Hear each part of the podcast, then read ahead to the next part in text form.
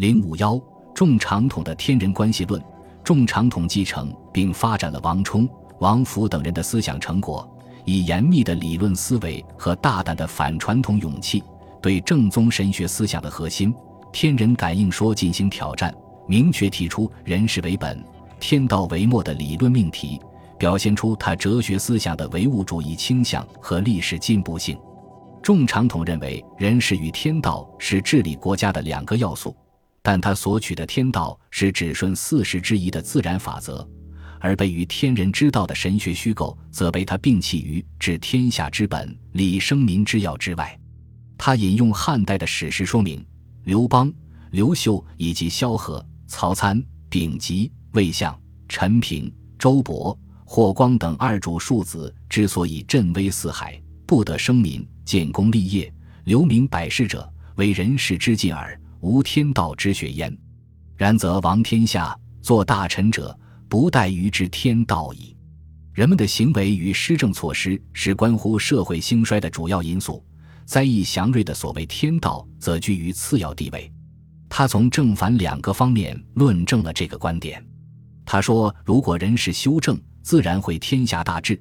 王者官人无私，唯贤是亲，勤恤政事，屡省功臣，赏析其余功劳，刑罚归乎罪恶，正平民安，各得其所，则天将自从我而正矣，休想将自因我而吉矣，恶物将自舍我而亡矣。求其不然，乃不可得也。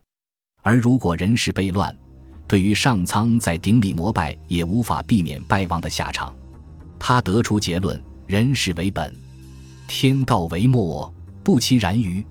既然天道居末，对他不学、不知、不信是理智的正确的态度；沉迷其中，则是下愚之人所为。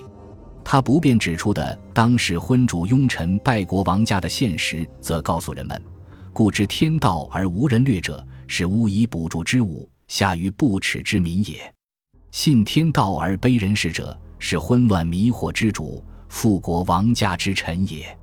众长统明确划开具有神学意味的天道与人事的界限，强调人事人谋的重要，把之天道信天道，作为下愚不耻之民、昏乱之主、复国王家之臣才从事的低级迷信活动，表现出对天人感应神学目的论的否定态度，在当时具有鲜明的战斗性和积极的现实指导意义。众长统认为，应该遵从的天道是星辰运行、四时代序等自然界变化的法则，而不是吉祥灾异的神学虚构。他说：“所贵乎用天之道者，则指星辰以受民事，顺四时而兴功也。其大略吉凶之祥，又何取焉？”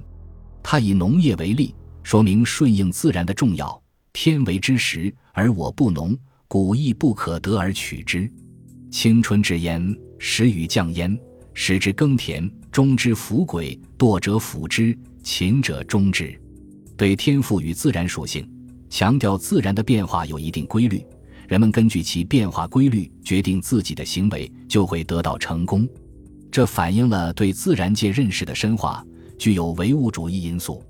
众长统还对当时流行的巫祝、祈禳、祭祀、丹书、验圣、时日。风水等神学迷信活动做了揭露批判。他指出，要想寿考吉祥，就要从讲究卫生、医治疾病和修正行为等方面努力来求得。舍此而求诸鬼神迷信，是迷悟获得表现。他说：“且夫掘地九仞以取水，凿山百步以攻金，入林伐木不补日，是也一草不择食，及其构而居之，知而用之。”则以其吉凶，不亦迷乎？简交涉，慢阻迷，逆时令，备大顺，而反求福佑于不祥之物，取信成于愚惑之人，不亦误乎？彼徒家画社，转居指天者，不能自使世家华丽，子孙富贵，而望其得志之于我，不亦惑乎？这个揭露很深刻。本集播放完毕，感谢您的收听，喜欢请订阅加关注。主页有更多精彩内容。